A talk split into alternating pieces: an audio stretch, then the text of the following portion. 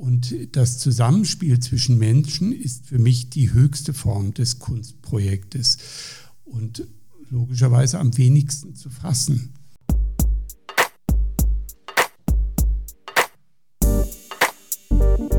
Next DVU,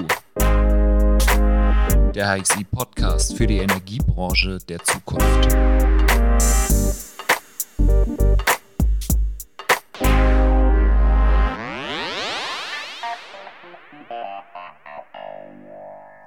Hallo und herzlich willkommen zu Next EVU. Schön, dass ihr wieder eingeschaltet habt, egal ob freiwillig oder unfreiwillig.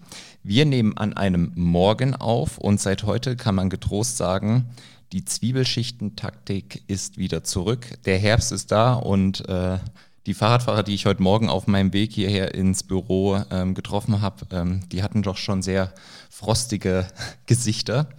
Aber wir haben es Gott sei Dank heute hier etwas wärmer im Studio, wo ich zwei ganz besondere Gäste begrüßen darf. Beide sind Gründer in der Energiebranche und wie eine gute bayerische Erfolgsgeschichte, so beginnt auch ihre Firmengeschichte mit einem speziellen Hopfengetränk oder ist zumindest eng damit verbunden. Denn bereits 1985 entwickelten beide ein Automatisierungssystem, unter anderem für das Sudhaus der Paulaner Brauerei hier im wunderschönen München. Ein voller Erfolg, der mit der Einführung von Zähler-Fernauslesesystem drei Jahre später eine logische Fortsetzung findet. Zur Jahrtausendwende geht das System zur mobilen Auftragsverarbeitung im Bereich Metering, Netzservice und Wärmemessdienste in den Start. Und aus dem operativen Geschäft haben sich beide Gründungsväter heute größtenteils zurückgezogen, aber verfolgen dennoch mit großem Interesse die Entwicklung ihrer Firma und einer zunehmend digitalisierten Energiewelt. Ich persönlich freue mich ganz besonders, dass ich beide für Next EVU gewinnen konnte und ich in der kommenden Zeit in einer Schatzkiste mit 30 Jahren Energiebranchenerfahrung herumsuchen darf. Herzlich willkommen, Ingo Bittner und Horand Krull. Ja, vielen Dank für diese Einladung. Die fühle mich da auch geehrt durch, dass ich hier vor so einem schicken Mikrofon sitzen darf und was sagen darf. Und das Stichwort war Fahrradfahren heute Morgen. Heute habe ich es mir ernsthaft vorgenommen, mal endlich wieder mit dem Fahrrad zu fahren. Habe meine Handschuhe vergessen und habe entsetzlich gefroren an den Fingern. Ja, ja, das Bei ist. 15 Kilometern war das einfach schon, schon sehr kalt. Ja, danke für die schöne Einführung. Muss gleich korrigieren. Wir sind 35 Jahre alt. Aue! Also, und, äh, ja, und äh, vielleicht das Projekt, was du vorgestellt hast von Paulaner. Mhm. Leider gibt es ja die Paulaner Brauerei in der Welfenstraße nicht mehr. Die sind umgezogen, Die ja. sind umgezogen. Aber das war wirklich ein wunderbares Projekt.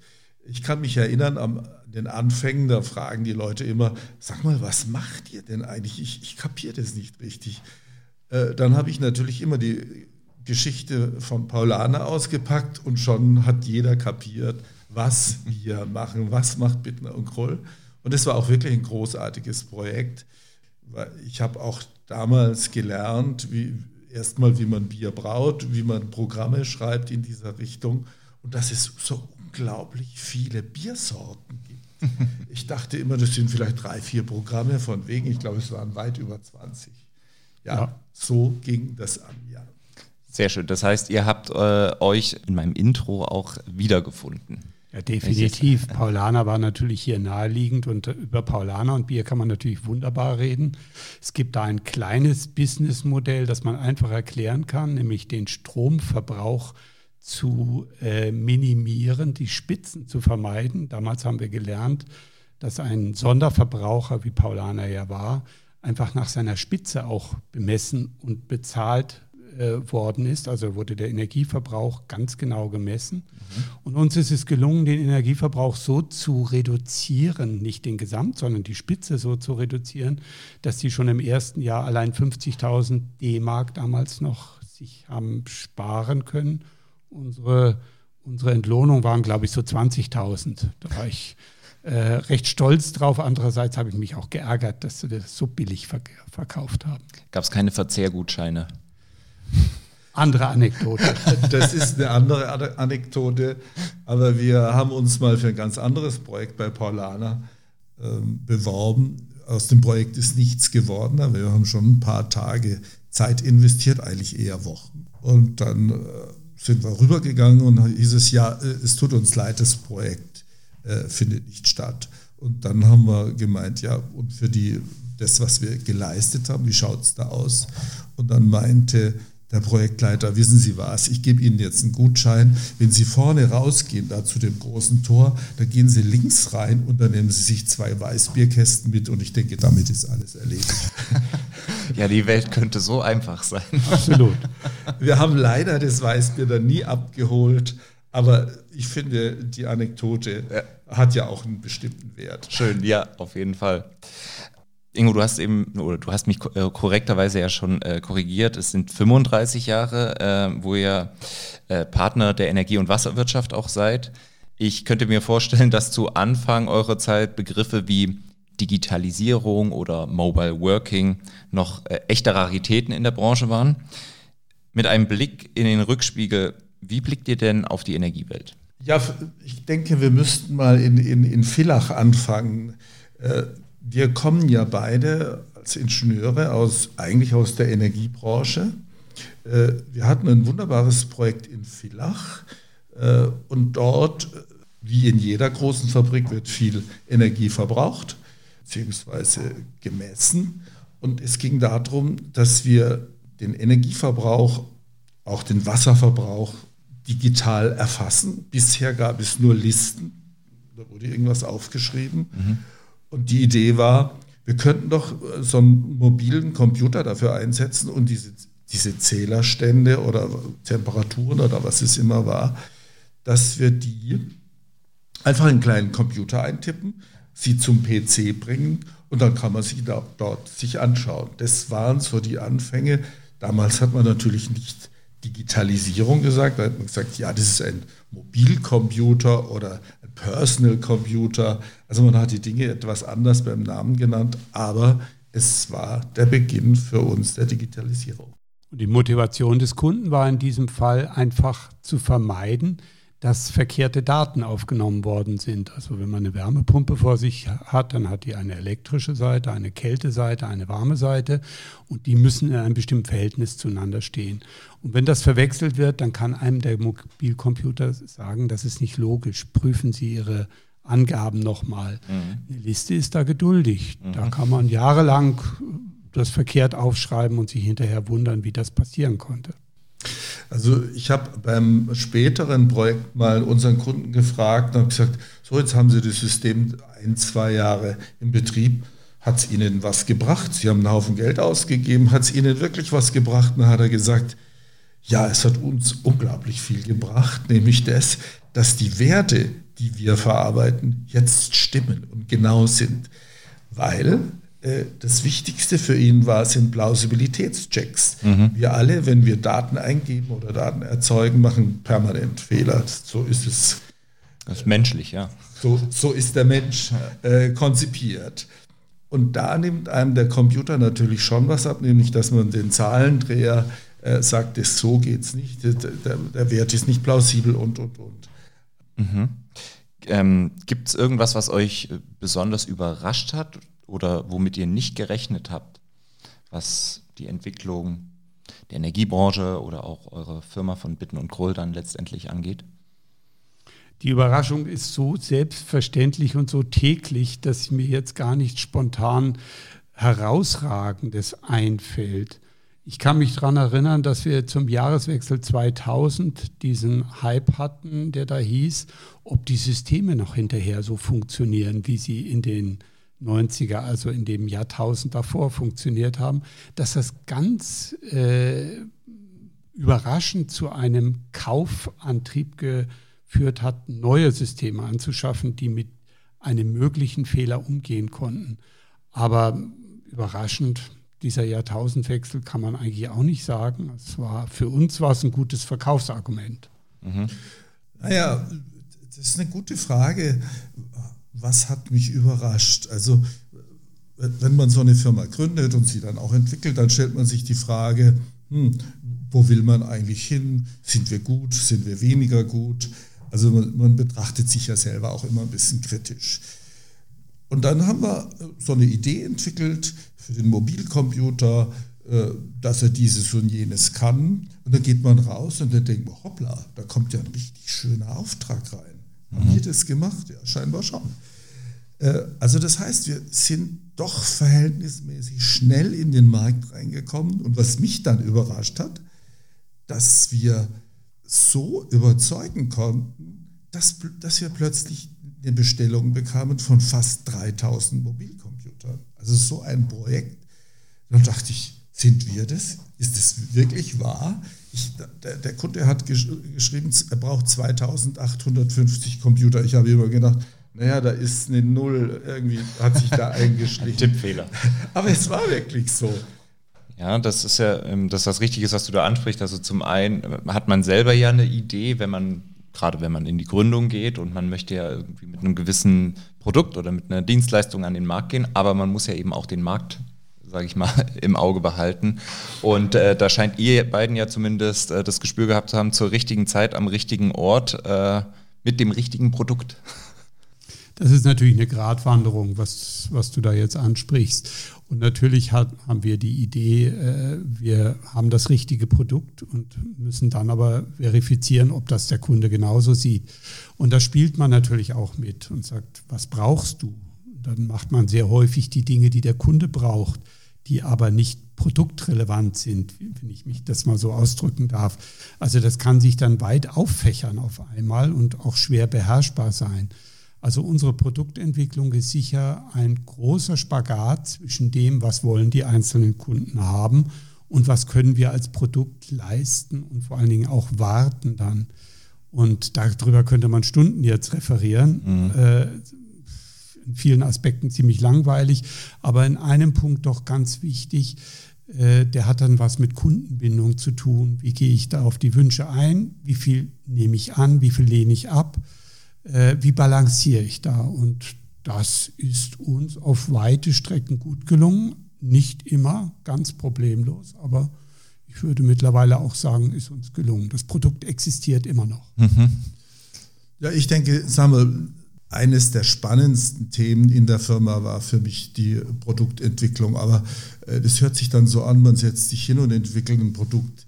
Im Grunde genommen geht es darum, dass man rausgeht zum Kunden, mit den Leuten spricht und in aller, allererster Linie mal richtig zuhören kann. Was braucht der? Was bewegt den Kunden? Äh, und das klingt so, wenn ich da kurz einhaken, das klingt immer so banal, wenn man das so ähm, äh, hört und sagt so, ja, denkt vom Kunden aus, geht raus, sprecht mit dem Kunden. Wir kriegen das ja auch mit bei der Arbeit mit unseren Kunden, die lernen jetzt erstmal so ihren Kunden kennen, weil die, ich glaube, sie kannten ihn mal, haben ihn verloren so ein bisschen, wer ist unser Kunde und jetzt entdecken sie den Kunden wieder neu. Und dieses ganz alte, äh, wie man es auch in der Familie oder im privaten Umfeld ja macht. Ich äh, habe eine Konversation und frage einfach, was sind deine Bedürfnisse, was ist dein Anliegen, wie kann ich dir behilflich sein. Das, das kommt immer wieder, wie du jetzt aussahst. Das finde ich total interessant. Absolut wichtig, ja. gut zuhören zu können, aber das ist nur die eine Seite der Medaille. Die andere Seite der Medaille ist die, dass ich sage, wie kann ich das umsetzen mit meinen Leuten? Wie ist das programmierbar? Was für eine Idee habe ich dazu? Und ich finde, wir haben zum Beispiel äh, Mobilcomputer eine zündende Idee damals schon gehabt, Anfang der 90er Jahre, nämlich dass wir äh, das Touchscreen äh, programmiert haben. Wir haben ja, waren wahrscheinlich eine der ersten Firmen, die überhaupt Touchscreens programmiert hat. Aber auch das Programm war so genial, dass die Leute gesagt haben, sowas haben wir noch nie gesehen. Also zum Beispiel, dass ich äh, wenn, wenn, wenn der Zähler abgelesen war, dass ich einen Farbumschlag habe, aha, ich sehe sofort, der, der ist abgelesen oder dass er vielleicht sogar verschwindet. Also das sind so ein paar Ideen drin, äh, die dann, wenn wir zurückgekommen sind, haben gesagt, ich habe äh, deinen Bedarf aufgenommen, hier ist das Ergebnis. Also regelrecht riesige Begeisterung uns entgegenschlug. Ingo, von dir stammt ja, glaube ich, auch mal die Aussage, dass eine Firma zu gründen sehr mit einem Kunstprojekt gleichzusetzen ist. Wie meinst du das oder wie meint ihr das? Was habt ihr? habt ja beide einen Bezug auch zur Kunst.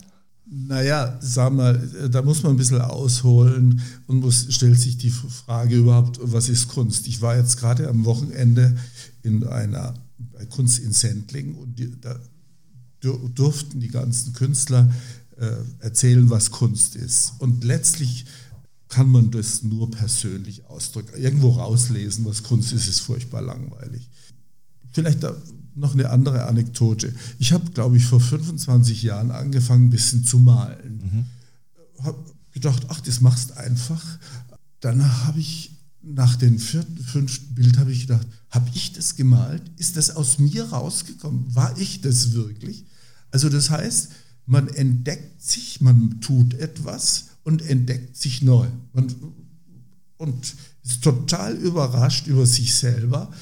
Also scheinbar kennen wir uns oder lernen wir uns kennen im Tun, nicht im Denken. Mhm. Wenn wir denken, dieses und jenes, das ist eine Sache, aber wenn, wenn ich was tue, dann, dann erfahre ich mich neu.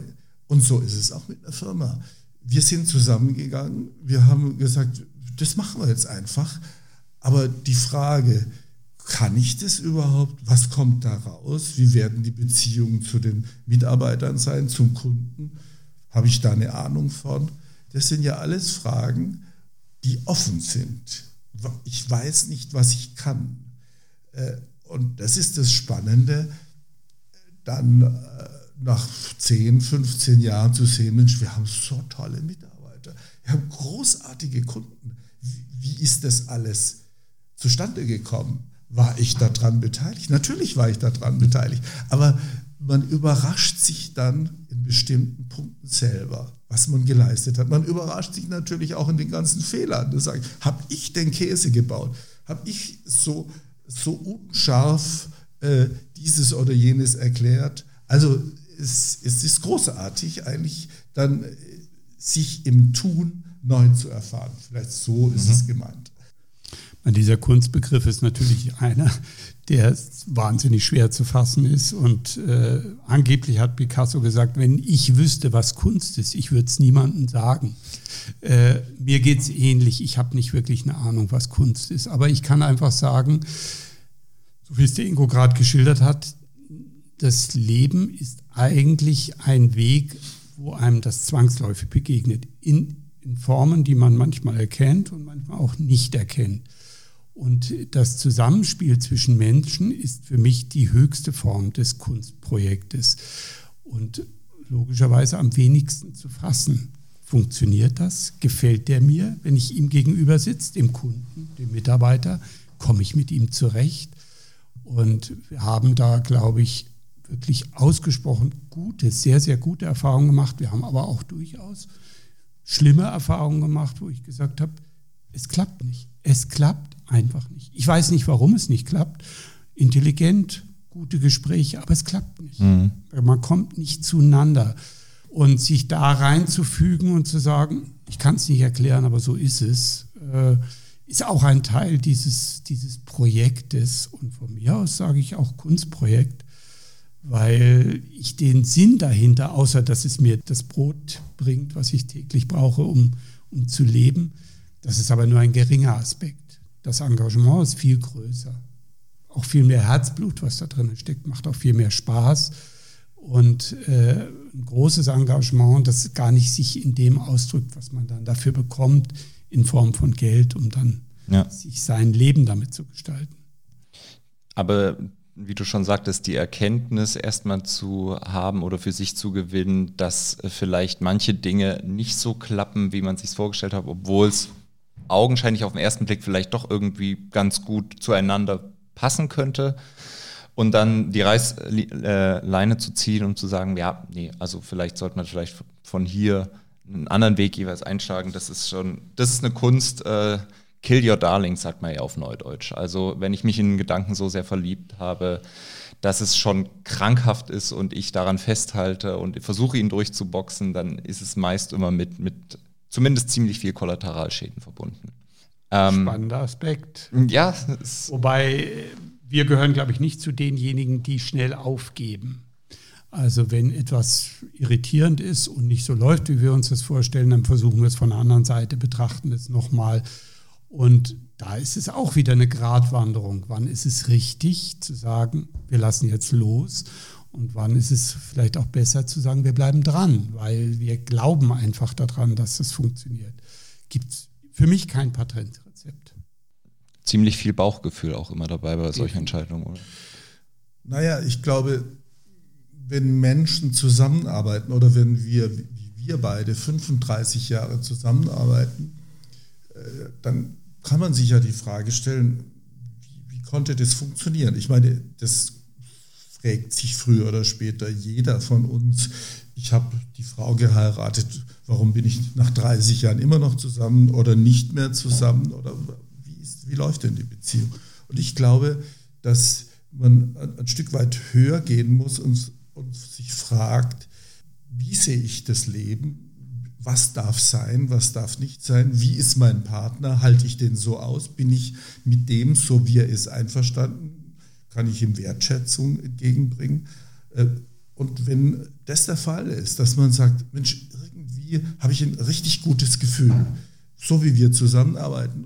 Wenn der andere gut ist, ist es okay, wenn er, wenn er einen Fehler macht, müssen wir drüber reden. Aber ich, äh, mein Grundgefühl stimmt. Also das heißt, äh, die Art und Weise, wie man sich gegenseitig verständigt, ist für mich immer der Grundbaustein gewesen. Mhm. Äh, wenn ich sage, irgendwie kann ich den anderen gar nicht mehr sehen, ich habe keine Lust mehr in die Firma reinzugehen, dann, dann ist es auch aus. Aber das war bei uns, kann man sagen, nie der Fall bis zum heutigen Tag und das ist auch ein großes Geschenk. Auf jeden Fall und das äh, ist für mich wiederum das Geschenk, dass ich euch beide heute hier haben darf und dass ihr über 35 Jahre Bittner und Kroll und Energiebranche berichten könnt. Gibt es irgendeine ja, Entwicklung, die euch vor besonders große Herausforderungen gestellt hat? Ja, das kann man schon sagen. Ich denke, äh, wir haben vielleicht vor fünf Jahren angefangen, uns zu fragen, wir werden das nicht ewig machen hier, wie soll es denn weitergehen? Und äh, wir haben dann einfach mal rumprobiert, sage ich mal, wie, wie, wie der Übergang sein könnte, der im ersten Schritt massiv misslungen ist. Aber wir sind einfach dran geblieben und haben gesagt, okay, äh, so ist es, dass Dinge auch mal nicht gelingen. Äh, und ich denke, im zweiten und dritten Anlauf fühlt sich jetzt sehr gut an. Also das heißt, die, die Frage, wenn unsere Zeit zu Ende ist, wie geht es weiter? Soll es überhaupt weitergehen? Verkauft man alles? Äh, und, und was ist eigentlich die Substanz der Firma? Ich denke, die haben wir, ich würde sagen, fast so gut wie gelöst. Das ist eine große Freude für mich persönlich. Also spätestens an der Stelle merkt man dann, reflektiert man ja auch nochmal, warum hat man das 35 Jahre lang betrieben? Und will ich sofort raus da und Schnitt machen und Ende? Viele Ratschläge gehen genau in die Richtung, das sei das Beste, also sprich verkaufen und dann äh, äh, zu sagen Ende, Cut. Da kann ich für mich sagen, das war überhaupt gar keine Idee dazu da, weil selbst wenn man jetzt einen guten Deal gemacht hätte und gutes Geld damit gemacht hätte, was alles hätte, hätte, äh, was ich ja gar nicht beurteilen kann, ob uns das gelungen wäre, dann hätte ich eine Menge Geld gehabt, aber ich glaube keinen Spaß. So habe ich einfach etwas, was ich beobachten kann, was ich äh, begleiten kann, zum Beispiel mit so einem Gespräch jetzt heute hier, was ich sehr erfreulich finde, dass jemand überhaupt daran interessiert ist an so einer Historie. Äh, dass ich einfach sagen kann, das bringt mir viel mehr, als einen Koffer voll Geld zu haben und mich vor all denen schützen muss, die dann an dieses Geld gerne dran wollen, weil sie mir ja dann Rat, Ratschlagen oder Rat geben wollen, was man, wie man damit umgeht. Äh, da ist dieser Weg für mich eindeutig der, der richtigere und der sich besser anfühlt, was auch immer morgen passiert. Ja, das, äh, das ist ja eben auch das Schöne, dass man das zum Glück nicht weiß. Oder zumindest zu einem Großteil nicht weiß, was passieren so wird. Es, ja. Genau. ja, ich denke auch, sag mal, dass die, die HXI, die ja irgendwie mit Bittner und Kroll verbandelt ist, ich, ich finde, äh, war jetzt schon bei einigen Besprechungen dabei, auch das macht mir große Freude, dass man plötzlich ein neues Thema im Hause hat, dass die Menschen, die kommen, etwas anders sind, eine andere Ausbildung haben, eine andere Denke haben, aber ich große Freude habe, äh, mit denen zu sprechen, äh, zuzuhören, äh, wie die die Welt sehen. Also das ist zum Beispiel jetzt auch etwas, was ich ja wiederum als Geschenk empfinde. Und wenn wir verkauft hätten, dann wär, hätte ich das Geschenk nicht mitnehmen können. Das stimmt, so kann man es auch betrachten. Ähm, da, da, sieht man aber wieder ganz klar, dass der Austausch, sei es jetzt mit den Kollegen oder mit den Kunden oder mit den Geschäftspartnern, dass das immer ein ganz essentieller Bestandteil ist äh, im, im, täglichen Miteinander. Ähm, ich habe es eben schon so angedeutet, der Blick in die Zukunft lässt sich schwer vorausahnen. Äh, ich stelle trotzdem mal die spitze Frage, äh, vorhin haben wir in den Rückspiegel von euch geguckt. Ähm, jetzt blicken wir mal durch die Frontscheibe. Was seht ihr da? Also ich sehe, dass sich Bittner und Groll hervorragend weiterentwickeln wird. Um eine Firma weiterzuentwickeln, braucht man einfach eine ganze Menge an Ideen. Also wie schaue ich in die Branche rein? Was braucht die Branche? Und wenn ich da unsere Leute anschaue, dann sehe ich, die haben ein ein richtig gutes Auge für das, was gebraucht wird. Das ist die eine Seite. Ich wiederhole mich. Die andere Seite ist, jetzt brauche ich auch die Menschen dazu. Ich habe die Idee, was, was, der, was die Branche braucht. Und da bin ich total überrascht, wie viele neue Mitarbeiter mittlerweile schon im Haus sind, was die auch an Know-how mitbringen, was die an Ideen mitbringen. Und äh, da bin ich also total optimistisch eingestellt.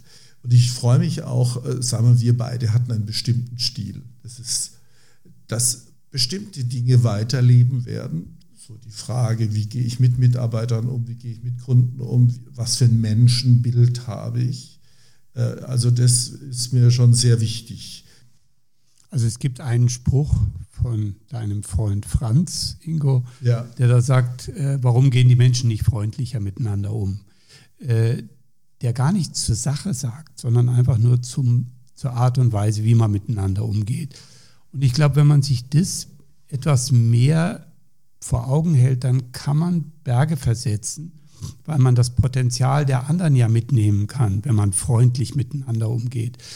Und das gelingt denen, die jetzt am Ruder sind, äh, in vielen Stellen, muss ich neidlos zugeben, besser als es mir gelungen ist.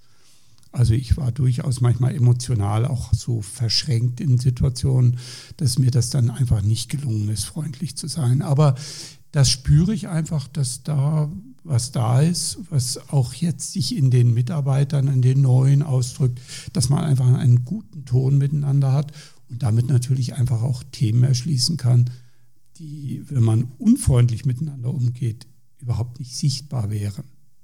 Eine sichere Route, die das Auto da, in dem ihr sitzt, Rückspiegel und Frontscheibe betrachtet, äh, ähm, auf sich nimmt, das ist ähm, beruhigend zu hören. Und äh, mir bleibt jetzt nur noch zu sagen, vielen Dank, dass ihr da wart. Wir haben jetzt eine halbe Stunde rum. Ähm, es war ein ganz tolles Gespräch, wie ich finde. Viel gelernt auch darüber, wie man mit Menschen umgeht, wie man eine Firma gründet, wie man sich auch mal durch schwierige Zeiten manövriert. Und ich glaube, dass da eine, eine ganze Reihe von noch angehenden Gründerinnen und Gründer in der Energiebranche was lernen können. Und ähm, ja, 35 Jahre Existenz, das äh, spricht eigentlich für sich.